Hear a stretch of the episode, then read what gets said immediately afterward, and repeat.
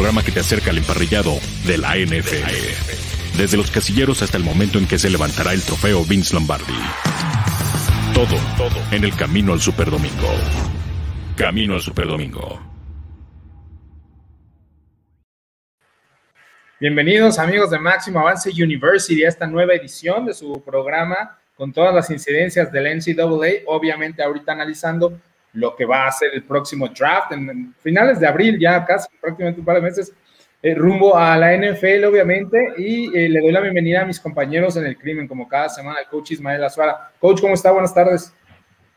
Hola, hola, este, día, Juan Carlos, eh, a Grecia, nuestra productora, buenos días, buenas tardes. Este, contento nuevamente otra semana. Eh, no piensen que la información se acaba. Eh, al contrario, eh, está a punto de explotar la información. Entonces, nosotros nos estamos preparando justo unas semanas antes para darles la mejor perspectiva de lo que nos espera el 17 de marzo, que es el inicio formal de la agencia libre en la NFL. Y, bueno, pues vamos a platicar de eso, del fútbol, que es lo que más nos gusta, Ian.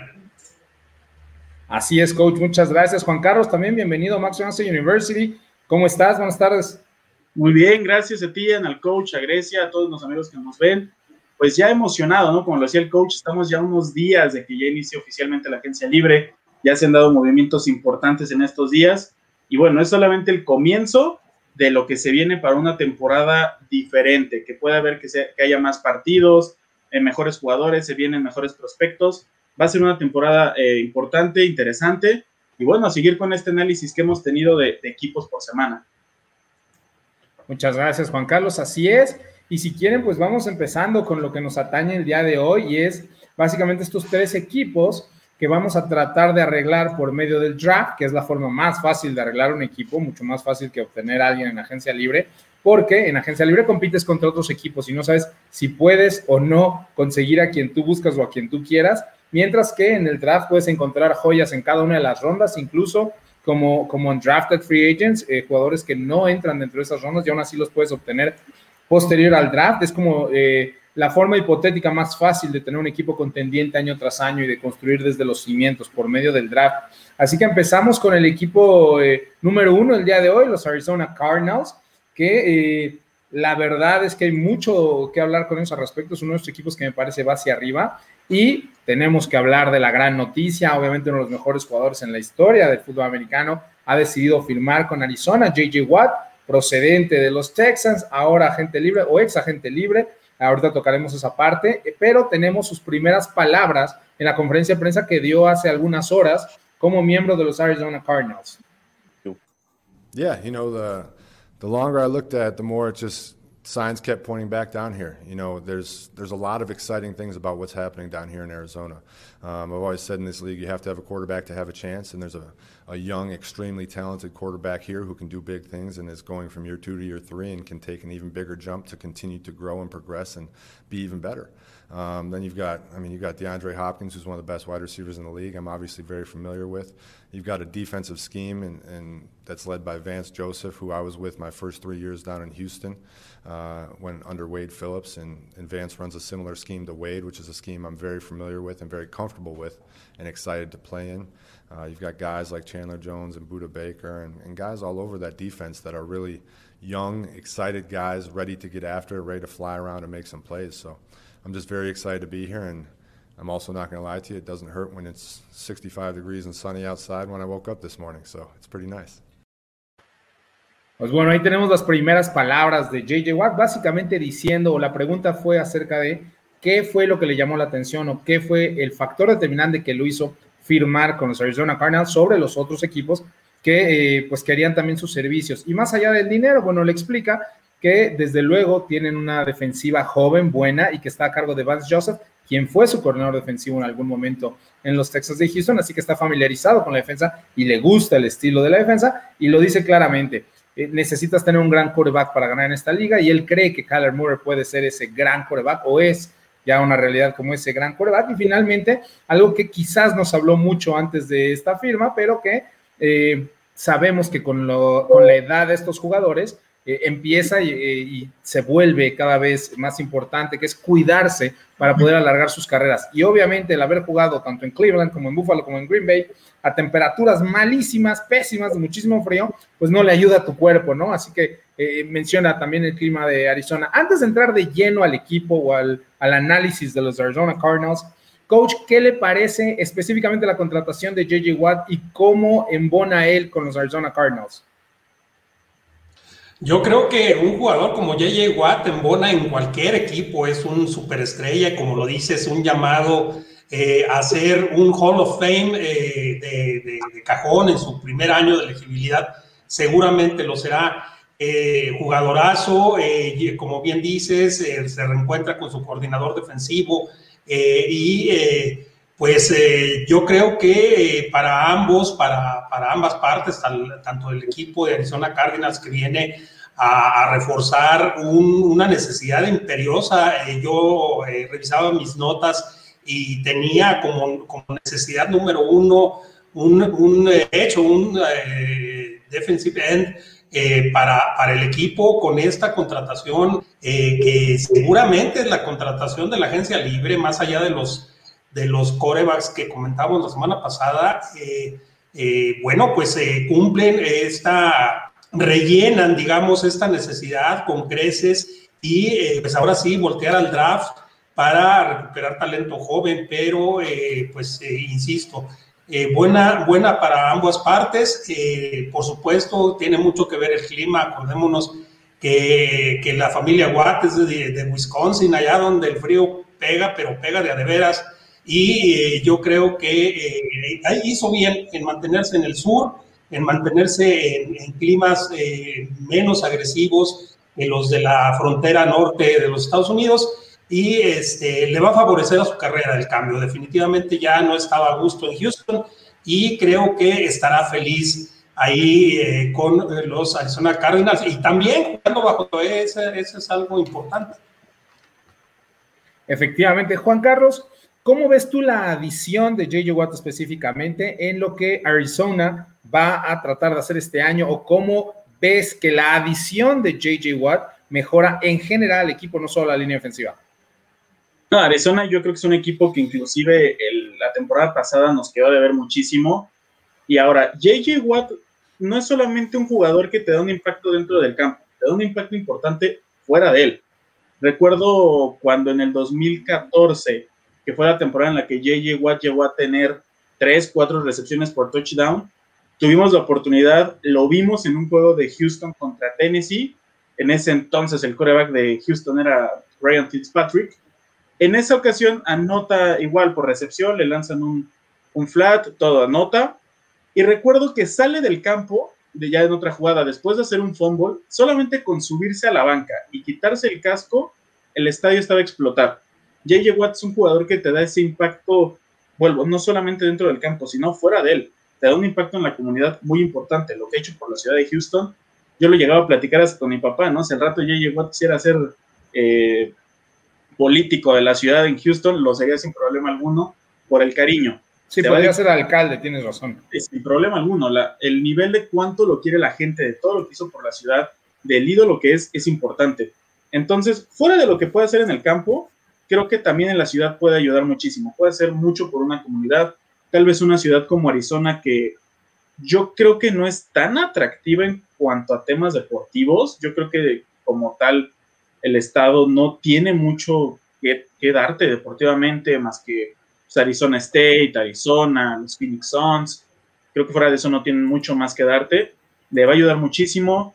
Ya en el tema deportivo, bueno, es un equipo que quedó mucho de ver la temporada pasada. Sumaron un gran jugador como Isaiah Simmons en la defensiva, pero aún así tienen mucho que hacer. En la ofensiva yo creo que están armados completamente con ese trío de receptores espectacular, con un coreback que si bien el tamaño le podría afectar un poco, es muy móvil, es muy bueno. Tienen al que para mí es el mejor receptor de la liga, como Randy Hopkins. Es un equipo que ya está hecho para ganar, un coach joven que sabe cómo tratar a este tipo de jugadores que si bien no es tan joven, tienen ese estrellato, tienen esa presión de siempre cumplir. Él fue el coach de Patrick Mahomes y si pudo llevar a Patrick Mahomes a desarrollarlo a lo que es, eh, si bien no lo hizo en la NFL, a desarrollarlo en el colegial, puede hacerlo con estos jugadores, puede unirlos y puede hacer un equipo contendiente en la que de por sí yo creo que es la división más complicada de toda la liga. Sí, sin lugar a dudas. Eh, la división más fuerte del NFL desde hace 10 años es, la NFC West. Tienen cinco apariciones de Super Bowls, tienen dos de San Francisco, dos de Seattle, una de, una de Arizona, tienen varios campeonatos en esas apariciones. O sea, es, es eh, al menos algún año por ahí alguna división podría ser igual de fuerte, pero es intermitente. La división más fuerte de la NFL desde hace 10 años es la NFC West, así que eh, sí, exactamente es, un problema. Y si quieren, entramos de lleno al análisis del equipo. Eh, Arizona, que como siempre hemos dicho, eh, los números no mienten, es muy difícil que un equipo tenga todo mal o todo bien, ¿no? Eh, generalmente están como, como balanceados en ciertas cosas. Por ejemplo, Arizona tiene una muy buena situación con el salary cap, incluso con la llegada de JJ Watt, tiene todavía 11 millones para gastar y repartir, desde luego, y reestructurar contratos, y o sea, está en una buena situación, pero obviamente tienen muy pocas eh, selecciones de draft, tienen únicamente cuatro, tienen la, la, en la ronda 1 la 16, en la ronda 2 la 49, en la ronda 3 la 79 y en la ronda 5 la 157. Entonces, bueno, también les hace falta ahí algo de, de capital para draft, quizás eh, puedan hacer algún, algunos trades o quedarse obviamente donde están y decidir utilizar ese dinero en la free agency, además de lo que han hecho con JJ Watt. Así que, coach, en términos generales, ¿cómo arreglaría usted, si fuera el gerente general de los Cardinals, para este 2021 a la franquicia? bueno, eh, pues como ya, ya lo había mencionado en mis... Eh, ¿sí? ¿Me, ¿Me, escuchan ustedes? Bueno. Sí, sí, perfectamente, coach, adelante. ¿Sí? Ah, ok, ok, ok. Es, eh, como ya lo había mencionado eh, hace un momento en mis, en mis análisis, en mis eh, notas, yo tenía, insisto, como prioridad, tenía al ala defensiva, que ya está cubierto por eh, JJ Watt, y eh, ahora eh, sus necesidades serían un corredor, un corredor eh, confiable, así como un ala, un ala cerrada para darle más armas a Kyler Murray y eh, también tanto tackles, tackles ofensivos como lineos internos. Entonces, para mí, las necesidades inmediatas de los Cardinals eh, son, son ofensivas y eh, yo creo que eh, sí pudiera buscar talento en el draft y quizás buscar un buen corner en la agencia libre. Entonces, poder llenarme de talento de los chicos jóvenes en el lado ofensivo e ir por un, por un buen corner, en, insisto, en la agencia libre eh, porque como bien dices, tienen, tienen opción, tienen dinero, tienen la posibilidad de, de hacer contrataciones eh, de veteranos y eh, poder subsanar ese, el único hueco que yo le veo eh, en mis notas, que son un corner confiable. Efectivamente, y hay que recordar que Patrick Pearson ya anunció que no va a regresar a Arizona, así que tiene un hueco, si bien ha jugado bien la defensa de Arizona, tiene ahí un, un hueco importante como el cornerback número uno para el equipo. Juan Carlos, ¿tú cómo compondrías o cómo darías ese siguiente paso para Arizona en este 2021? Pues de entrada, lo que mencionabas, ¿no? Patrick Pearson no regresa y fuera de él tienen aún así 28 agentes libres. Tienen muchísimos jugadores que se pueden ir, entre ellos, bueno, importantes, eh, Larry Fitzgerald, que, estos últimos años lo han estado firmando en contratos de un año. En lo personal, espero que regrese. Es un jugador muy cumplidor se va Kenyan Drake, Devondre Campbell, Cody Peters, Marcus Golden, Hassan Riddick, que también es muy importante en esa defensiva. Se pueden quedar hasta sin pateador de despeje y el punter. Eh, se va Kelvin Beecham. Entonces, tienen que componer muchísimo, yo creo que del lado defensivo. A la ofensiva, si bien esta es esa protección de la línea ofensiva totalmente y todo el tiempo, y en una división como en la que están con grandes jugadores, como lo son Aaron Donald, tienes que, tienes que reforzar esa línea ofensiva. Por otro lado, creo que ya están armados en lo que es todo el juego aéreo. ¿Cuál? DeAndre Hopkins, Christian Kirk, Larry Fitzgerald. Creo que con ellos ya tienen uno de los mejores tríos de receptores junto con los de Dallas, junto con Buffalo. Creo que ahí tienen, ya están armados a la ofensiva. Andy Isabella, también un gran receptor que tienen ahí. Del lado defensivo, creo que es donde viene el problema. Creo que es donde necesitan eh, todavía contratar un poco más y reforzarse en el draft. Si bien ya tienen a JJ Watt, tienen a Chandler Jones, yo me iría que en el draft tienen que agarrar un liniero defensivo en primera ronda y ya después, si les llega a caer eh, lo que es el caso de Trevor Murray o Darius Washington, creo que les iría bastante bien, porque sí, con la serie de Patrick Pearson les va a doler muchísimo, pero una ventaja que tienen es internamente. El corner que tú lleves, el hecho de que lo pongas a practicar y a entrenar con Randy Hopkins, Andrew Isabel y Christian Kirk va a aprender muchísimo y yo creo que cualquier corner puede estar listo para la temporada después de estar entrenando meses con esos monstruos. Sí, efectivamente, hay varios eh, huecos que tienen que subsanar, principalmente como ustedes nos mencionan en la agencia libre, tienen casi 30 agentes libres, es la cifra más alta de NFL, pero por eso tienen tanto dinero disponible, al menos ahorita antes de iniciar. Eh, se calcula que la salary cap va a ser de más de 180 millones. No sé si llega a los 185, 187, que aún así es un retroceso importante el año pasado, que estuvo en 198.8, pero bueno, tienen muchos huecos que subsanar, sobre todo en agencia libre. Y eh, eh, estoy coincido con ustedes. por ser una premium position, me parece que línea defensiva Edge Player debería ser su primera selección, además, obviamente, de lo que ya hablamos de JJ Watt. Y algo de lo que cabe hacer mención y que no se habla mucho es, Kyler Murray sufrió una lesión contra Seattle faltando seis semanas para terminar la temporada. Es un jugador que sabemos le gusta correr mucho, pero que desafortunadamente es muy frágil.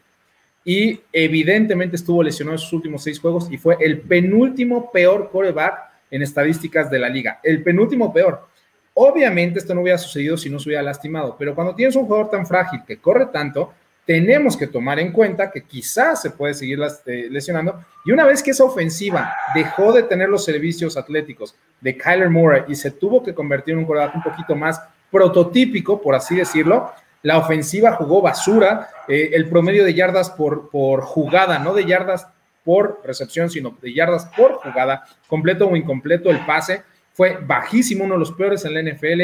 El desempeño de Kyler Murray y de sus receptores no fue lo que se esperaba. Y el problema vino ofensivamente y es algo que tiene que resolver Cliff Kingsbury. En el caso de, de Larry Fitzgerald, como bien lo mencionas, eh, yo no sé qué tanto les convenga a los Cardinals seguir regresando eh, con contratos de un año con Larry Fitzgerald, porque cuando tú contratas a un jugador por un solo año, el 99% de esos salarios son eh, garantizados en su totalidad. Y si bien Larry Fitzgerald no ha cobrado muchísimo dinero, también es un jugador que está sobre los 10, 12 millones de dólares, que se los tienes que garantizar ese mismo año porque no hay manera de prorratear esa contratación. Entonces, en este específico año, donde el salary cap va a bajar y donde están, digamos, no en problemas, pero que tienen muchos agentes libres y muchos titulares que quizás se vayan, no sé qué tanto le convenga a Arizona regresar, eh, que Larry Fitzgerald regrese. Quizás viendo hacia el futuro, lo que más le convenga es que Larry Fitzgerald decida retirarse a pesar del jugador que aún es Larry Fitzgerald, aunque ya no tiene el mismo burst y aceleración que tenían en años anteriores. Pero bueno, vámonos con otro equipo, con los Atlanta Falcons, que eh, están obviamente en una situación totalmente diferente y eso es lo interesante de, estos análisis. Eh, Atlanta escoge en el lugar número 4. Eh, muchos creen que va a tomar un coreback, ya lo veremos, ya lo analizarán ustedes. Pero lo que es importante decir es que están 20 millones de dólares por arriba del salary cap. O sea, la próxima semana se van a tener que deshacer de muchísimos jugadores para poder estar abajo de ese número. Hay que recordarle a todos nuestros amigos que eh, si bien no hay una fecha exacta para cuando la NFL dicta cuál será el salary cap, lo tienen que hacer como fecha máxima el 14 de marzo porque el 15 empiezan negociaciones oficiales, negociaciones, no firmas, negociaciones oficiales durante eh, los días 15 y 16 para el 17 entrar de lleno a la agencia libre. Así que con esos 20 millones por arriba del tope salarial y con las elecciones 4, 35, 68, 104, 145, 177, 179, 185 y 214, esas nueve selecciones. Coach, ¿cómo compondría usted a los Falcons un equipo con muchísimos problemas? Este, pues es que, digo, las necesidades de un equipo como Falcons eh, se reflejan eh, en, tanto la ofensiva como la defensiva. Eh, por ahí se menciona que, el que puede ser de primera ronda. digo, es probable porque pueden tener muy buen talento recogido en el pick one eh, bueno, en su pick one, de, ronda 1, pero también tienen otro tipo de necesidades que son en, eh, tanto en el cuerpo aéreo con un eh, con eh, por lo menos una necesidad de un buen receptor abierto, de un eh, tight end también, de un corredor. y sobre todo se les va a su centro titular, Alex Mack, que le representa él nada más 20 millones de dólares en, en, contrato y en el salary cap, que seguramente lo van a dejar ir, entonces también tiene esa gran necesidad de contratar a un centro eh, probablemente en el draft.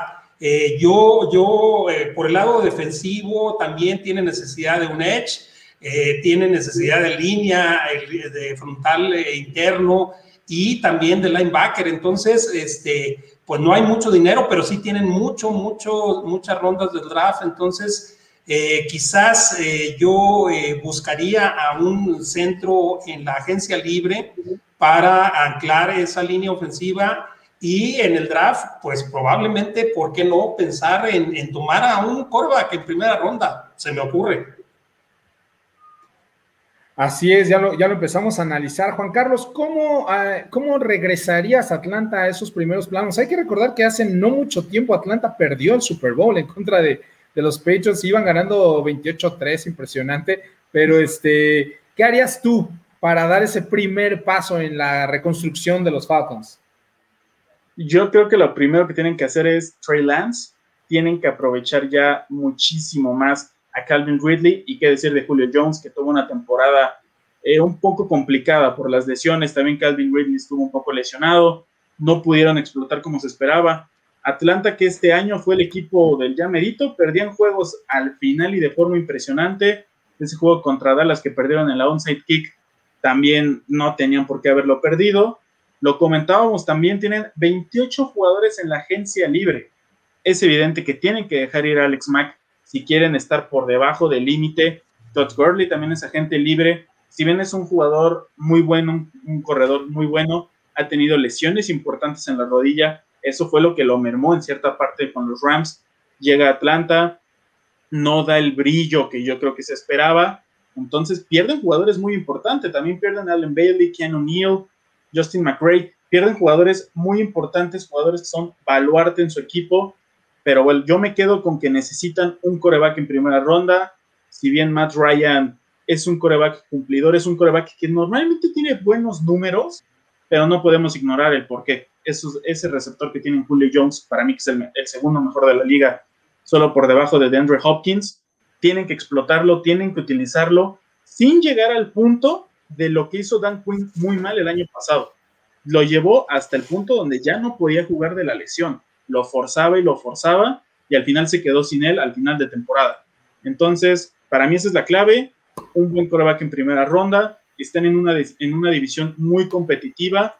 Eh, tal vez el año pasado no se vio mucho con los equipos de Carolina y Atlanta. Sí con Tampa Bay y Nueva Orleans. Pero tampoco hay que olvidar que esta división mandó un equipo al Super Bowl 50 mandó un equipo al 51 y acaban de perder el 55. Entonces es una división muy buena también, que si se refuerza Atlanta, también le va a estar peleando el tour por tour a, Tampa Bay y a Nueva Orleans, esperando a ver qué pasa con su situación del coreback. Pero para mí la respuesta a ellos es Trey Lance y aprovechar de la mejor forma posible a Julio Jones y Calvin Ridley. La verdad es que el análisis que ambos hacen, este, no nos ponemos de acuerdo, obviamente, pero me parece que es, que es lo más sensato. Eh, obviamente, eh, Matt Ryan no puede salir este año de Atlanta por el golpe en el salary cap que, que significaría para Atlanta. Pero también les aseguro que este es el último año de Matt Ryan, pase lo que pase, porque el siguiente año tiene cero dólares garantizados, o sea, nada. Y aunque tienen que comerse un dead money cap el próximo año, es decir, no 2021, 2022, es el momento de cortarlo porque no se le debe absolutamente ni un centavo y puedes hacerte un jugador sin que además esté mermando tu entrada y tu flujo de, financiero. Entonces, es el último año, sin lugar a dudas, de Matt Ryan, me parece el año correcto en donde seleccionar un quarterback. Eh, desde el punto de vista de que lo puedes tener un año aprendiendo, incluso jugando algunos juegos, ¿no? Matt Ryan se me hace uno de los mejores mentores que puedes pedir para esta NFL, es, un buen tipo, o al menos eso es lo que, lo que los reportes han dicho. Exactamente, precisamente. Entonces, este, me parece lo indicado. Y eh, no podemos descartar tampoco que si bien tiene una selección eh, de draft tan alta, la número 4, estoy seguro que Miami ya está en pláticas con equipos para ceder esa número 3. Quizás ese equipo incluso es Atlanta, quizás Atlanta tenga que subir al lugar número 3, aunque sea solo un pick, porque muchos de los equipos escogiendo 7, 8, 9, 10, 12 van a intentar moverse al pick número 3 de Miami, que no tiene la necesidad imperiosa de tomar un quarterback. Así que quizás ese equipo que, que salta al número 3 es Atlanta, porque definitivamente tiene que empezar a pensar en el futuro. Eh, a mi punto de vista, el, espacio, el spot, la unidad más débil de Atlanta es la defensiva y la defensiva profunda.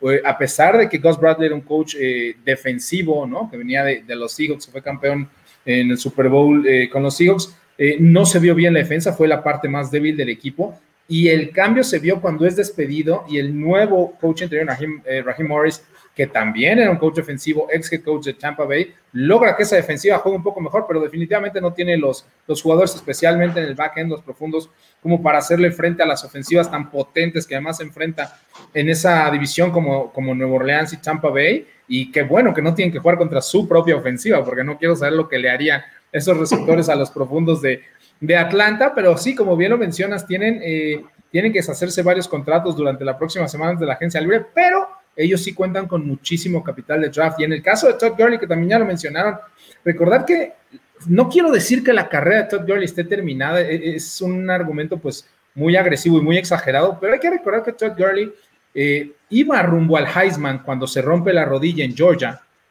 y se vuelve a romper las rodillas algunos años con los Rams. La única razón por la que Todd Gurley no fue seleccionado más alta es porque ya tenía tendinitis en esa rodilla izquierda desde que venía de Georgia. Y, y, es claro que no tiene la misma burst ni aceleración y que ya no es el mismo jugador que era hace algunos años cuando jugaba para los Rams. Lo conveniente para Atlanta es dejarlo libre y aunque pueden conseguir a alguien mejor actualmente en el draft, pues eso te quita otra selección de draft y te deja un hueco porque al que seleccione casi casi va a tener que jugar de inmediato. Pues es el análisis que tenemos de, de, los Atlanta Falcons. Creo que, creo que están en buena posición para al menos dar un pasito hacia adelante después de la catastrófica temporada del, del 2020. Y eh, vamos entrando al último de nuestros equipos para poder dejar este espacio para las preguntas. Como gracias, amablemente nos empiezan a llegar. Hola chicos, feliz miércoles, dice Manuel Calle. Espero que el draft 2021 sea una oportunidad para los nuevos jugadores para jugar fútbol en la NFL. Pues eso esperamos siempre, eh, pues la infusión de sangre nueva, ¿no? De estas estrellas del NCAA para, para alcanzar la NFL. Y siempre es emocionante ver estas nuevas estrellas, estos nuevos jugadores. Y si quieren, entramos uno de los equipos más interesantes de toda la NFL. Ya nos hacen favor de poner la pleca ahí con, con algunos de los contenidos. Los Buffalo Bills tienen seis selecciones en el próximo draft. Tienen la 30, la 61, la 93, 158, 171 y 210 tienen un buen número de selecciones en las primeras rondas, no tantas obviamente en las últimas, pero como todos estos equipos que están listos para ganar ya en este momento, no tienen espacio en el tope salarial, están un millón arriba del tope salarial, situación que tienen que arreglar sí o sí durante los próximos días antes de que empiece la agencia libre. Y es cierto, están muy cerca de alcanzar el Super Bowl, pero aquí es donde realmente se ve qué tan buenos son esos quarterbacks novatos. La gran mayoría de los equipos que alcanzan el Super Bowl históricamente en NFL, bueno, desde el CBA, desde el Collective Bargaining Agreement, son equipos que tienen coreback novato o coreback en contrato de novato para poder rodearlo de estrellas. Esa, ventana, esa ventana específica se le está cerrando a Buffalo se está terminando el contrato de novato de Josh Allen y ya no tienen espacio salarial para seguir invirtiendo en los Tredavious White y en los Stephon Diggs y en todos estos jugadores. Entonces necesitan empezar a draftear mejor. Coach, ¿cómo daría ese último paso? ¿Cómo llevaría usted a los Buffalo Bills al próximo Super Bowl? Yo creo que los Buffalo Bills es, es uno de los equipos más excitantes del, del momento. Eh, yo creo que su ofensiva es, es, es excelente, está muy bien eh, comandada por Josh Allen, eh, pero si, si, le viera eh, algún problema sería la defensiva. Para mí la defensiva secundaria no fue la mejor, ahí sucumbió en la final de conferencia contra eh, los eh, Kansas City Chiefs eh, fueron, fueron exhibidos, tanto los corners como los profundos. yo creo que ese es el, el primer, el primer paso que se tiene que solventar dentro de las posiciones defensivas y aparte se les va a Trent Murphy. eh, que si bien no representa un gran impacto en el tope salarial, eh, pues sí es un, es un titular consolidado en esa defensiva que se tiene que cubrir de inmediato esa, esa necesidad. Entonces yo creo que para mí la prioridad en el draft sería la defensiva, buscar, buscar talento defensivo y eh, quizás en una ronda tardía buscar a un wide receiver eh, que, por lo demás sí hay buena profundidad en este draft. Entonces, eh, insisto, yo, yo le daría la prioridad a esas positivas, el edge y el perímetro, tanto los corners como el safety.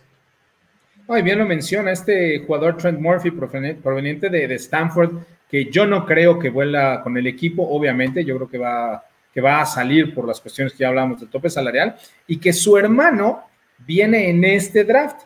Eh, Trent Murphy viene de Stanford, su hermano Connor Murphy está saliendo este año, juega en la misma posición, defensive end de US Trojans, así que quizás lo veamos jugando en el mismo equipo, no lo sabemos, pero bueno, tendremos a otra pareja de hermanos el próximo año en la NFL. Juan Carlos, ¿cómo llevarías a Buffalo al Super Bowl 56? definitivamente el camino está por la defensa. A la ofensiva creo que están totalmente armados. Josh Allen es un gran coreback. En ese juego de conferencia contra Kansas se notaron todavía unos detalles que yo creo que tiene que, terminar de afinar. Kansas yo creo que fue mucho rival para él en aquel campeonato de conferencia. En el caso de Trent Murphy, definitivamente yo soy la de que no regresa, representa, representa 7 millones y medio en el, en el espacio salarial Tyler Croft también representa seis, Josh Norman, que después de aquella temporada en la que fue, en la que él se nombró y que todo el mundo decíamos que era el mejor corner, estando con Carolina, yo creo que no ha sido el mismo. Yo creo que después de su paso con Washington y ahora con Buffalo no dio el nivel que se esperaba. En el draft yo también soy de la idea de que iría por un corner. Y si no, en todo caso, si quieres terminar de armar esa línea ofensiva de la mejor manera para que Josh Allen no tenga que estar corriendo por su vida, y por el simple hecho de que, se, de que también es agente libre, John Feliciano y Brian Winners, yo me iría por Jalen Mayfield, eh, offensive tackle de Michigan. Creo que sería una buena adición a este equipo de Buffalo, que ya lo decías. Los equipos que ya, que ya están hechos para ganar son los que menos espacio tienen en el tope salarial, justamente porque ya están hechos para eso, para competir, para llegar mínimo a la, final de conferencia como lo hicieron la temporada pasada si, Kansas no logra reparar esos problemas que tuvo en la línea ofensiva, el equipo de Buffalo les puede competir y ya pueden llegar al Super Bowl. Pero yo me iría principalmente por reponer esa defensiva tanto en, la, tanto en el perímetro, en la línea ofensiva un poco tal vez, y en la línea ofensiva con un par de linieros. Creo que con eso pueden, pueden darle más armas para que Josh Allen no tenga que estar corriendo por su vida, para que pueda lanzar un poco más tranquilo y explotar al máximo esos grandes receptores como lo son simplemente Stephon Diggs y un receptor muy seguro que para mí todavía me duele quedar lo haya dejado ir, Cole Beasley. Cole Beasley. Sí, efectivamente, eh, me parece que, que, lo que tienen que hacer los Buffalo Bills son simplemente unos menores ajustes para poder alcanzar esa instancia, poder coronarse campeón. Eh, tenían obviamente casi 35 años sin, sin poder ser realmente contendientes para el Super Bowl y eh, como bien lo mencionan ustedes, eh, realmente el problema que tuvo Buffalo al final de la temporada fue que no podían detener la carrera. Fue uno de los peores seis equipos en contra de la carrera, es decir, su defensiva terrestre fue abismal. Me parece que debido a la profundidad del draft, tanto en línea ofensiva como en línea defensiva, que son las dos áreas de interés para este equipo, eh, el draft se acomoda muy bien. Yo me inclinaría un poco más por tomar a un línea ofensiva, un edge defender, quizás este quizás a uno de estos tackles defensivos que no vemos muchos con calificaciones de primera ronda, pero pudieran tomar a un Christian Barmore a un Davian Nixon de Iowa hacia el final de la primera ronda, que son sin lugar a dudas los dos mejores tackles defensivos de esta, de esta generación, quizás a un edge player, que insistimos, eh, hay profundidad a lo largo de todo el draft en edge player en esta generación, eh, o incluso la, la línea ofensiva, como ustedes mencionan, eh, la parte fuerte en este draft de la línea ofensiva es en las primeras tres rondas, es decir, es lo que los scouts llamamos es una buena generación de lineos ofensivos, hay lineos ofensivos de buen nivel a lo largo de todas las rondas, pero la diferencia en calificaciones entre las primeras tres rondas es significativa, por eso se le llama top heavy, hay, muchos más y mejores elementos en las primeras tres rondas, obviamente de acuerdo al valor. Evidentemente, pues están calificados mejor las primeras rondas, eso es obvio, pero de acuerdo al valor de cada una de esas rondas es mucho más top heavy. Entonces, quizás se inclinarían por un dinero ofensivo, aunque me parece que su línea ofensiva lo hizo bien el año pasado y claramente la línea ofensiva es el punto más débil de este equipo. Y como bien lo mencionan ustedes, al ser un equipo listo para ganar, la infusión de talento que año tras año habían podido adquirir los Quinton Jeffersons, eh, las extensiones de contrato a los Tredivios White, um, desde luego el, cambio por Stephon Diggs con Minnesota en la que dieron varias eh, primeras elecciones. Todo eso nos lleva a pensar a que no tienen mucha capacidad para atraer jugadores ya hechos, veteranos, ya consolidados, que puedan hacer un impacto inmediato. Es decir, Buffalo está tan bien construido en este momento que cuántos jugadores realmente que puedan pagar por el poco espacio salarial que tienen, llegarían a hacer un impacto inmediato el próximo año. Es, es muy difícil pensar eso. Incluso los novatos, por mejor que desarrollen en sus primeros años, va a ser difícil que quiten a estos veteranos que están hechos, que están consagrados en la NFL y que tienen a Búfalo jugando eh, por llegar a un Super Bowl o prácticamente en la antesala del Super Bowl, como hemos visto en estas últimas eh, temporadas. Y lo importante, obviamente, como bien decíamos, es empezar a renovar ese roster, no tanto por la edad, sino por los contratos. Necesitan empezar a tener contratos de novato, de buenos jugadores que puedan empezar a sustituir a estas estrellas, porque una vez que Josh Allen alcance la agencia libre, que sí, hay que reconocerlo, todavía estamos a un par de años máximo de ello, porque al ser una primera ronda, Josh Allen va a tener la opción del quinto año que obviamente va a tomar Buffalo y eso les compra un año más para poder establecer esta ventana. Una vez que Josh Allen eh, alcance esa agencia libre o esté en el último año de su contrato y se tenga que eh, alargar, digamos, la existencia de ese contrato, darle un nuevo contrato, pues Josh Allen va a estar en el, en el pues en la medida de los 40 millones de dólares por año y entonces ya no puedes tener esas estrellas y ya no puedes seguir reestructurando y ya no puedes seguir recontratando tus propios agentes libres. Ese es básicamente el escenario que yo veo para, para Búfalo, que sí, en base a un par de jugadores, quizás una mejor línea defensiva, pudiera eh, acceder al Super Bowl o hacerle frente a estos protagonistas como lo han sido en las últimas temporadas los Chiefs de Kansas City eso hoy en Kansas con el contrato de Mahomes. Uno de primera instancia lo piensa y son 10 años, mucho dinero, pero hay años que gana 30, otros 25, otros 20, o sea, aseguras al mejor coreback por 10 años y no todos los años te va a representar todo el dinero que tú esperarías. Hay años que te van a ganar hasta 50, 40 y otros 29, 25, o sea, fue una locura en cuanto a años y dinero, pero en el tope salarial y como va a ir incrementando, le ayuda muchísimo a Kansas. Sí, ese fue un gran contrato, gran contrato. Eh, el único problema de hacer contratos tan largos no es en sí el dinero, porque si estás ganando, pues pagas lo que sea necesario por seguir ganando, por obtener Super Bowls.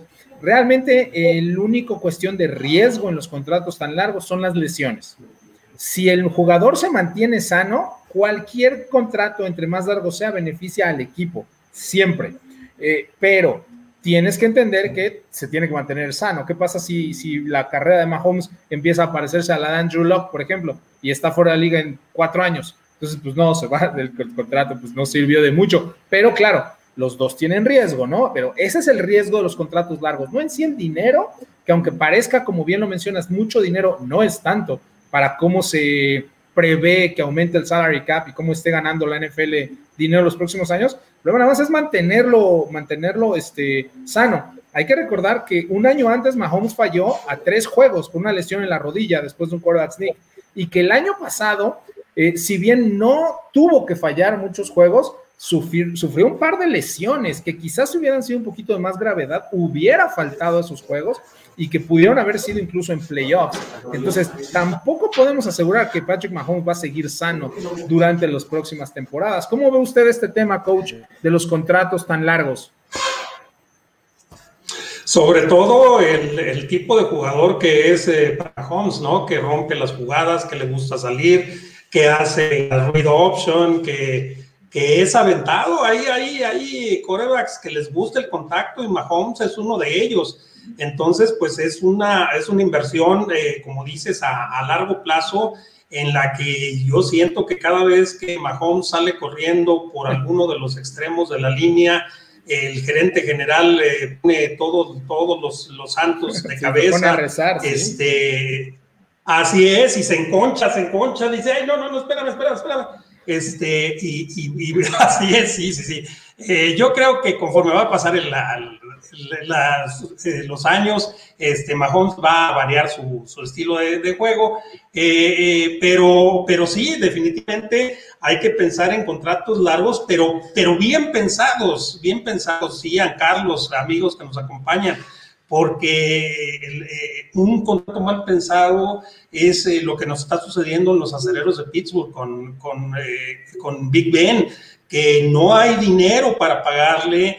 Que estamos empeñados, bueno, estamos, el, el equipo está empeñado su futuro, su futuro financiero con un contrato que no, de, con una extensión de contrato que se le dio hace un par de años eh, y, que no, y que no valió la pena, no valió la pena. Ahora se está hablando de una reestructuración, de firmar un contrato de tres años, pero sin un, sola, un solo dólar extra en el contrato, o sea, prorratear lo que, les, lo que le falta de contrato a, a Big Ben. Eh, y prorratearlo en tres años, eh, pero esos tres años con una cláusula de anulable, eh, para que eh, no impacte de manera tan fuerte en el dinero muerto eh, del equipo.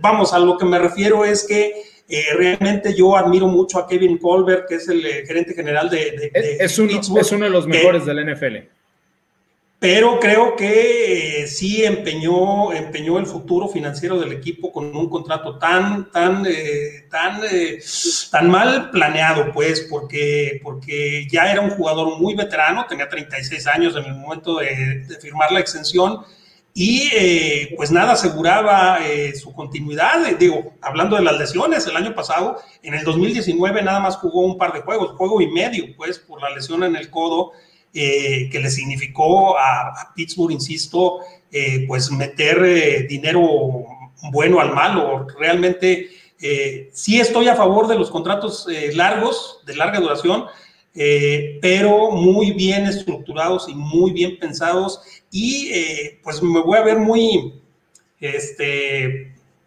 pues muy poco aficionado, me van a odiar los, los, los, este, los aficionados, los fanáticos, más que aficionados, los, fanáticos, pero, pero hay que pensar en el equipo primero, o sea, ningún jugador, ningún entrenador está por encima de los equipos. Del programa. Exactamente. exacto, se tiene que pensar en el, en, el, en el, programa, en el equipo primero, antes que beneficiar a un jugador, por muy querido que.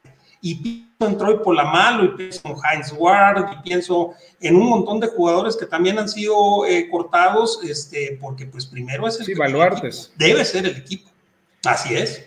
Y además, me parece que si bien Kevin Colbert, que créanme, en los círculos de la NFL y en, y en la comunidad del escauteo, eh, obviamente internacionales de la que estoy hablando y más en la NFL, es uno de los eh, general managers más respetados. Kevin Colbert hace un excelente trabajo.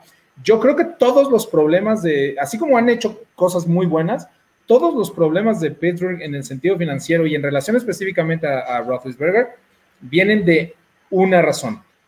No quisieron invertir en la posición de quarterback cuando debieron hacerlo. Es decir, eh, no se prepararon para la transición. Incluso aunque Roethlisberger sufrió varias lesiones y tuvieron la oportunidad de ver en el campo a Mason Rudolph y a, este y al Doc Guy, ya saben, ¿no? Este, aún así, no tienen un backup plan. O sea, tienen que seguir jugando Roethlisberger. Este claro, Hodges, claro. Joshua Dobbs. Joshua, dejaron ir a Joshua Dobbs, claro, de Tennessee. Y ahora Mason Rudolph, Hodges, de plano, ¿no? O sea, no pudieron ni con Joshua Dobbs, que era muy bueno en su Muy buen backup, claro. Sí, sí, sí. Y entonces ese es el problema, que ahora no hay plan. Eh, tuve una conversación en línea con, eh, personas que saben de fútbol americano y que les gustaba la contratación de Dwayne Haskins, eh, pues por lo que significaba. Y yo les comentaba que desde el punto de vista de la front office, no es que la decisión sea para nada malo, es un jugador que tiene muchísimo potencial, muchísimo, y que puede voltear su carrera en Pittsburgh. El problema es esto, cuando tú le ofreces a un quarterback, bueno, a un jugador, pero específicamente la posición de quarterback, un contrato de un año, lo que le estás diciendo es, vienes a ser banca. No estás pensando que él sea el futuro. Porque si realmente piensas que es el futuro, no le das menos de dos años. Les explico por qué. Porque si Roethlisberger está previsto como el titular, que es lo que creo que todos asumimos, no tienen otra opción ahorita, entonces probablemente este jugador no pise el campo en toda la temporada. Y cuando termine la temporada siguiente estás en el mismo lugar. Es decir, ¿le vas a extender otro contrato para ver si sí es bueno o lo vas a dejar marcharse porque no tienes la capacidad de decir que él es el futuro o no. Entonces, eh, lo que te dice el contrato de Dwayne Haskins no es que sea bueno o que sea malo. Lo que te dice es que Pittsburgh no lo ve como el, como del futuro, por si no le hubieras dado un contrato un poquito más largo, lo evalúas y después determinas si lo tienes que, dar más dinero o no. Eh, incluso no, no, te puedes arriesgar el próximo año a, darle un franchise tag o a, a alargarle el contrato si quizás ni siquiera pise el campo este año. Entonces, todo este problema viene por no haber reclutado quarterbacks cuando debiste de. No, Adelante, adelante, Juan Carlos. Dallas era el que decían que era el mejor backup de toda la NFL. Entró con Dallas, lo hizo bien dentro de lo que cabe. Sabemos que el problema está en la defensiva. Yo sigo rezando porque le den el contrato ya a Dak. Y le hablo del otro lado, y el otro ejemplo es Teddy Bridgewater con Nuevo Orleans. Lo firman un año, se lesiona Drew Brees, entra, gana todos los partidos y se va de titular otro equipo. Exactamente. Puede funcionar para, para mover tu carrera, para darle la vuelta, o como tú lo dices, puede simplemente no jugar ni un partido. Este caso de Andy Dalton le puede ayudar a que se vaya a otro equipo. No sé si de titular, pero tal vez se puede ir a otro lado y que le den un contrato de un año más o que le den mínimo dos. El, de, el caso de Bridgewater fue excepcional para él, para un jugador que de no haber sido por su lesión de rodilla, para mí yo creo que hubiera sido de los mejores en su momento. Exacto, y, otra vez hablamos de los contratos y lo que los contratos dicen sobre cómo el equipo ve a un jugador o dicen lo que nosotros debemos de saber eh, desde el punto de vista del front office de un jugador. Y en el caso de Bridgewater, bien lo mencionas.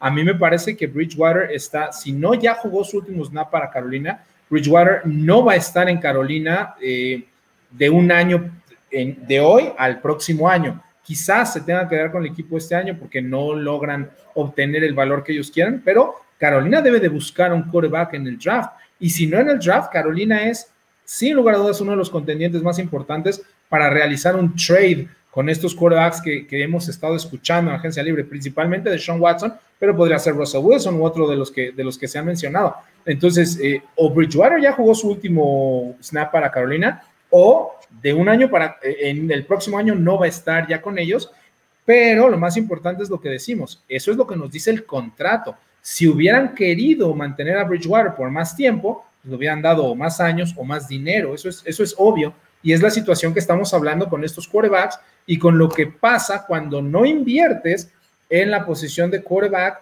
eh, temprano. Si tú inviertes temprano para hacer esta transición, como siempre hemos criticado a Green Bay, pero que en ese caso hacen lo correcto. Si Jordan Love es o no la respuesta detrás de Aaron Rodgers, no lo sabemos, pero si el día de mañana Aaron Rodgers se vuelve a lesionar, que no sería la primera vez, ya le ha pasado en otras temporadas, tobillos, rodillas, eh, clavículas, entonces pueden descubrir que Jordan Love es o no el futuro, y si les va muy mal y vuelven a, seleccionar alto, pues vuelves a tomar un quarterback de primera ronda, pero Pittsburgh nunca hizo eso y entonces nos tiene eh, en esos problemas. Este, ya nos están llegando por ahí un poquito más de preguntas, ahorita se las, se las vamos rastreando, pero ahí está otra. Manuel Calle, ¿qué opinas de JJ Watt que va a jugar con los Cardinals? ¿Será una temporada de ensueño? Él se, él se usa el jersey número 99. ¿Cuáles son las primeras impresiones? Bueno, así empezamos el programa y este... Y, fíjense que es un tema como que ha creado mucho debate en, en redes sociales. Quiero saber sus opiniones al respecto yo estoy en total desacuerdo que hayan eh, vuelto a circular el número 99 para JJ Watt, a pesar de que hizo lo correcto, habló con la familia, habló con la hija de, Maxwell eh, Golden, eh, aquel jugador que, tenía el número 99, para que se lo permitiera usar, pero se me hace como ridículo estar retirando y luego volviendo a circulación a un, a un número cada vez que alguien lo quiera. ¿Cómo lo ves, Juan Carlos? Mira, es como el caso en Dallas, hasta donde yo sé lo no, pero llega CeeDee Lamb y habla con Michael Irving, oye, ¿lo puedo usar? Sí, le da la bendición. Drew Pearson le da la bendición, es Brian. Yo creo que eso es lo correcto. Tampoco se me hace ideal esa parte de retíralo, vuélvelo a usar, retíralo. Pues no, porque es lo que dices, podría ser hasta una, no sé si falta de respeto, porque estoy seguro que hasta el mismo Goldberg hubiera dicho, sí, úsalo, porque al final de cuentas sabemos de la calidad de JJ Watt, sabemos que es un jugador que le va a dar esa identidad, que le va a dar el mismo orgullo, que le va a dar el mismo uso de un jugador élite como, él es, como lo es él, pero creo que es algo que no vemos en otros grandes equipos. Cuando hemos visto en Dallas que llegue sí que Elliot te diga, oye, quiero el 22? No, está retirado, está David Smith. ¿Qué hace? Pues agarra el más cercano, el 21. Te quedas con ese que hizo de Marco Murray, agarra el 29. Y vuelvo al 88, CD Lamb, Des Bryant, Michael Irving, Drew Pearson, les pides permiso, órale va, no está retirado, pero lo puedes usar. En el caso de JJ Watt, es un jugador que sí creo que lo merece, es un jugador élite, es un jugador estrella que le va a dar muchísimo Arizona, pero me mantengo en esa idea, si vas a dejar que lo utilicen, entonces ¿para qué los retiras? Entonces, ¿para qué le haces un homenaje? ¿Para qué haces la despedida? ¿Para qué pones todo? Si al final de cuentas pueden llegar y lo pueden volver a usar sin problema alguno. Bueno, y en el caso que mencionas de CD Lamb, ahí fue un poquitito diferente porque CD Lamb no quería usar el 88, como que se lo impuso Jerry Jones. Jerry Jones dijo, los grandes receptores en la historia de Cowboys utilizan el 88 y CD Lamb decía, pero yo quiero, es, son chavos más modernos, son jóvenes. Entonces decía, no, me veo, eh, eh, sus palabras exactas fue, me veo muy boxy, me veo como, como en una caja con el 88. Yo quiero el 11, yo quiero el 17, yo quiero el 12, ¿no? Que es el 88 no le queda a CD Lamb. bueno, exacto. tal vez para un jugador como Galo, para Cooper, para un receptor 1, para él que es más rápido, no le queda el 88. Des Bryant nunca fue así. Entonces, exactamente. Entonces, realmente fue un capricho de, Jerry Jones para vender, para hacerle, exacto, para formarle una aura a CeeDee Lamb, que ahora está bien merecida, pero, pero fue, fue como más mediático. Fue un capricho de Jerry Jones para, para formar esta aura alrededor de un, de un novato este, y de desretirar el número, volverlo en circulación. Dice Alfredo Méndez, cabe decir que los Falcons tienen muy buena ofensiva, pero no saben cerrar los partidos. Es cierto, Falcons y los Chargers de Los Ángeles fueron los dos equipos que más sufrieron eh, en estas últimas posesiones al final de los cuartos cuartos. Coach, ¿cómo ve usted esta situación de retirar y volver y poner en circulación los números? No, pues se vuelve una chacota, ¿no? Se vuelve una chacota, pues ¿para qué, para qué retiras y luego lo regresas? Este, eh, yo pienso, insisto en mi equipo, siempre traigo a colación a mi equipo, que es una gran institución y por algo es una gran institución. Tienen dos retirados eh, que nada más dos números retirados en la historia. Tienen a Ernie Stotner eh, con, Stotner con, con el número 70 y bueno, pues a Min Joe Green con el 75, y no veo a, nadie, a ningún jugador, a nadie que llegara a Pittsburgh y pidiera esos números. O sea, imposible, imposible. Y hay otros números que tampoco se tocan, como es el 12 de Terry Bracho, eh, como es el 32 de, de, este, Franco. Harris, eh, son números como el 58 de Jack, de Jack Lambert. ¿Quién, ¿Quién, diablos va a decir, hey, yo quiero el 58 porque siento que soy igual que, que Lambert? No es cierto, son leyendas. Este, y es más, si lo pidieran no se los darían, punto final. Entonces, pues como que siento que ahí esa es la diferencia entre un equipo y otro, y, para mí es una chacota, o sea, si, si, si no vas a respetar los números retirados, no los retires, pues ¿para qué los retiras?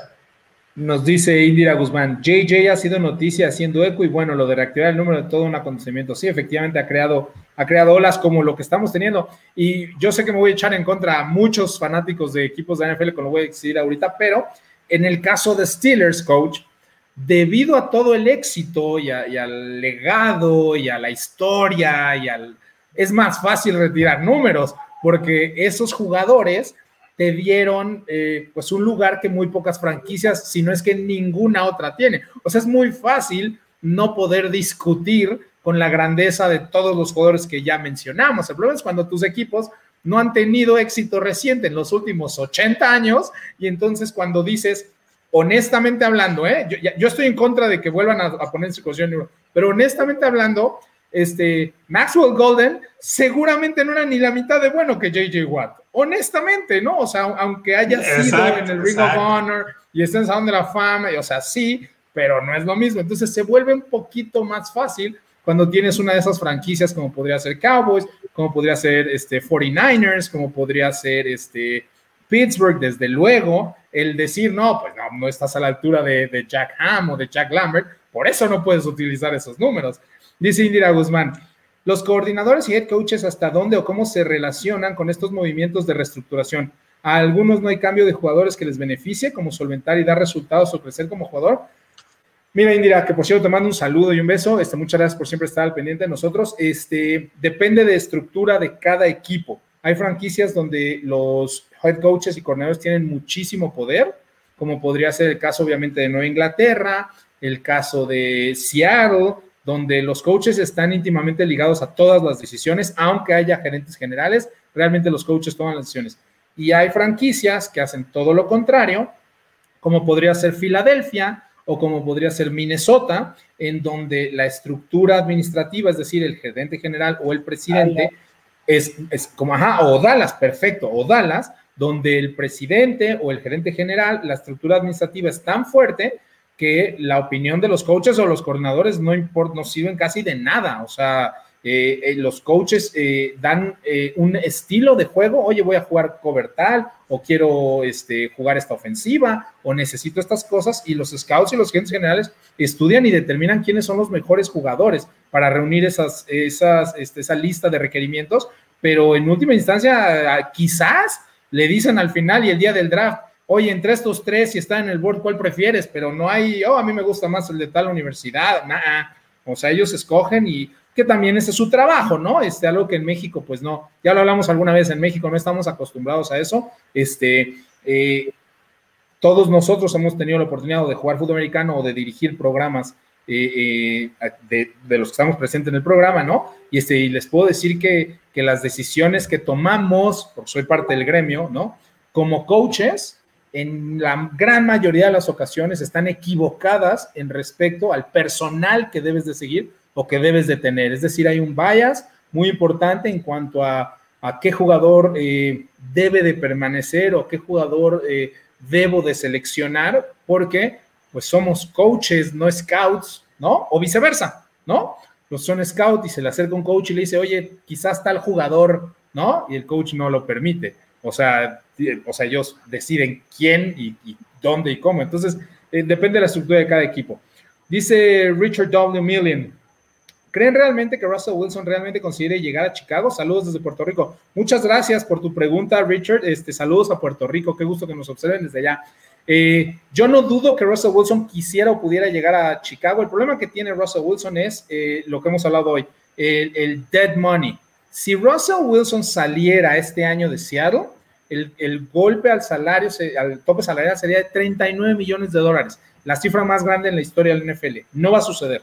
No va a salir de Seattle este año Russell Wilson. No digo que no quiera o que no pudiera llegar a Chicago, pero es imposible que Russell Wilson salga.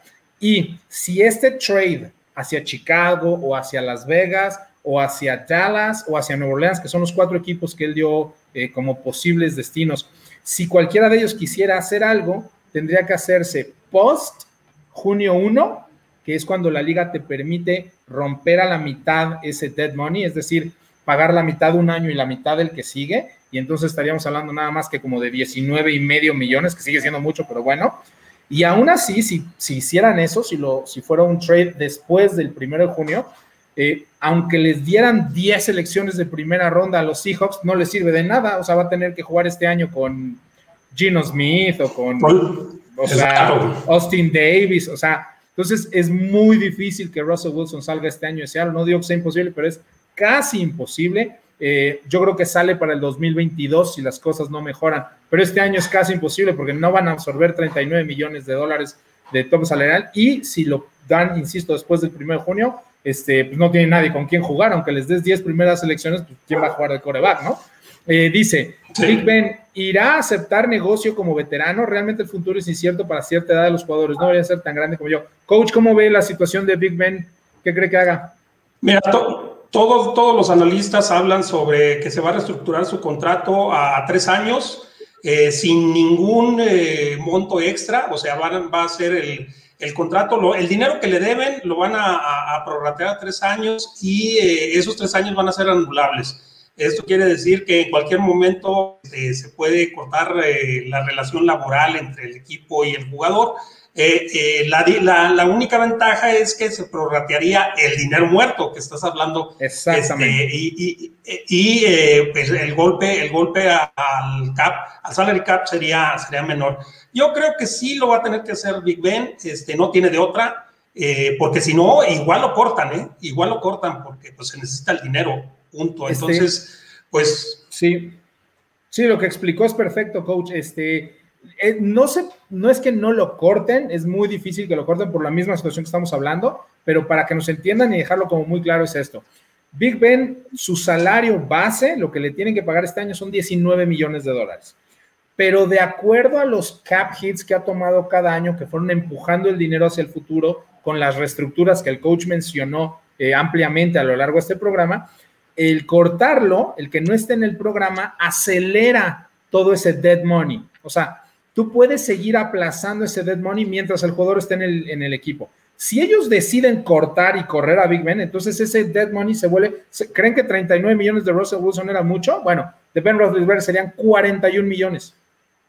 Imposible, no lo van a cortar. Entonces, lo van a reestructurar, como bien menciona el coach, lo van a alargar unos tres años sin ningún dinero extra, es decir, sus 19 millones que le deben este año, pero dividir esos 41 que pueden ser el golpe de lo que han venido empujando hacia adelante a lo largo de tres años. Y entonces ya estamos hablando de unos 13.333 mil dólares, 13.33, ¿no? Millones de dólares a lo largo de esos años. Y entonces, una vez que Ben Roethlisberger se retire, el golpe en el dead money ya son de 13 millones por año, no de 41. Exacto, no de 40. Por eso, exacto, por eso la explicación del coach es la correcta. No lo pueden cortar porque no se van a comer 41 millones, pero no le van a dar un solo peso más. Le van a dividir sus 19 millones, van a agregar un par de años para poder dividir esos golpes salariales en signing bonus, le van a dar los, 10, los 19 millones de contado en un signing bonus, lo divides entre los años que le agregues al contrato, que es lo que dice el CBA, y entonces, aunque lo corras o lo despidas, se retire el próximo año, entonces ya nada más debes dos años de 13.33 millones cada año y no de 41 en un solo año. Dice Indri Guzmán, no previeron, siempre deben hacer un sustituto en preparación y más cuando el titular ya está en cierta edad, los Rays no saben hacerlas. Exactamente, ese era el punto, tienes que ir preparándote para la transición de quarterback, no porque sean especiales, sí son especiales, pero no es solo por eso, sino porque son los jugadores que más ganan. O sea, si tienes a un gran jugador en otras posiciones, puedes llegar a comerte su salario de un año a otro, pero de un quarterback te destroza la franquicia por estos salarios los que hablamos, 35, 37, 39, 40 millones que mencionamos de Josh Allen, 41 millones de Ben Roethlisberger. Ese es el problema, ¿no? Por eso tienes que irte preparando. Eh, pues bueno, llegamos al final. Les agradecemos muchísimo las preguntas porque eh, la verdad es que nos encanta tener esta interacción con todos ustedes. Dice Edgar A. Vera Zárate. Saludos al panel. En Dallas no se retiran los números, se insertan en el anillo de esta. Esa es la tradición. Totalmente de acuerdo, pero es una tradición que tienen todos los equipos de la NFL. Se llama Ring of Honor y suben los números. Desconozco, te estaría mintiendo si supiera yo si efectivamente se retiran, es decir, si nadie más lo puede usar o si simplemente se suben al Ring of, al Ring of Honor. Pero este, eso se puede decir de cualquier franquicia, que lo suben al Ring of Honor y deciden si retirarlos. Dime, Juan Carlos. ¿Ha llegado alguien a decir quiero el 12 de Roger Staubach? Nadie, o sea, es parte de esa tradición que tú dices, llego como coreback, todo, pero no los tomas, porque sabes que son esos jugadores, leyendas, que no te van a dar el número que bueno, ya Jerry Jones impone lo que quiere y hace lo que quiere. Además, ¿eh? Sí está grave. No hay nadie que le diga qué no hacer, pero si la hija, la esposa, todo representa a todo el equipo, son estos números que simplemente por ser leyendas, por ser de Roger Staubach, del Capitán América, con eso no, no va a llegar ningún quarterback que va a decir quiero el 12. No se lo van a dar, porque saben la leyenda que es. El 88 sí lo han dado, porque bueno, lo decías, es el número de los grandes receptores de Dallas pero números como el 12, el 22, dudo mucho que los volvamos a ver en un jugador en Dallas. Sí, y la verdad es que no, no, lo sé si los retiro o no. Y, perdón, este, ¿quién va a ser el guapo que va a pedir esos números? O sea, hasta, hasta sería vergonzoso. Yo me pongo en el lugar del jugador. Este, no, yo quiero el, 12 de, Terry Bracho o del, de No, pues a ver quién eres ¿Qué has hecho? ¿Qué? tendría que ser alguien como JJ Watt, o sea, un, un super NFL. Llegaron a nuestros equipos que, ojo, no, que, que, no tengan mucho éxito, que es lo que pasó en, en, en Cardinals, eh, porque ni, siquiera, ni siquiera JJ Watt se atrevería a pedir esos números. O sea, JJ Watt podría haber llegado a Pittsburgh y no hubiera pedido el 75 de, de, de No, jamás. Entonces, de Bob Lilly, ¿cuándo? Exactamente. Entonces, sí depende de las franquicias eh, y puede ser cierto que no se retiren los, los, los jerseys, pero están. Eh, pero tampoco son accesibles, digamos, para los jugadores. Puede ser que no haya habido una ceremonia o que oficialmente no estén retirados, pero no son accesibles para, para los jugadores. Así seas la primer selección global, este, ganador del trofeo Heisman en tres años, no, no se lo van a dar, digamos. Entonces, este, no sé qué tanto eso sea considerado como que, como que está retirado el jersey, por así decirlo. Pero bueno, ahora sí nos despedimos. Muchísimas gracias, coach. Últimas palabras. Este, pues nada, la semana que entra nos esperamos para seguir platicando de, esta agencia libre, para seguir jugando a la gerencia general y este, arreglarle el mundo a, estos equipos que están necesitados están de nuestra sabiduría. Muchas gracias, Juan Carlos. Últimas palabras. No, pues gracias a ti, a Grecia, al coach, a todos los que nos hacen favor de vernos. Una semana más de tratar de analizar equipos en lo que nos acercamos, que va a ser el, como le llaman, ¿no? En el canal de la NFL, el Frenzy Frenzy es una locura lo que va a pasar en, unos cuantos días. Pues ya seguir analizando estos equipos y ya nos vemos en el siguiente programa. Una verdadera locura. Van a, vamos a ver muchísimos veteranos, estrellas, siendo despedidos y cortados sus equipos y muchas estrellas que al salir a la agencia libre tendrán que, que firmar contratos de un solo año para poder reentrar a la agencia libre un año cuando el salary cap vuelva a subir exponencialmente. Muchas gracias, nos retiramos, gracias a mis compañeros, muchas gracias a Grecia en la producción que hace posible todos estos programas. Este, los esperamos con todas las incidencias, ya lo saben, del NCAA del draft, específicamente para las próximas semanas aquí en Max University. Y saludos a todos, especialmente a Puerto Rico, que nos hicieron favor de, escucharnos hoy. Y saludos a todos los que nos escuchan. Muchísimas gracias. Seguimos en Máximo Avance, la casa del fútbol americano.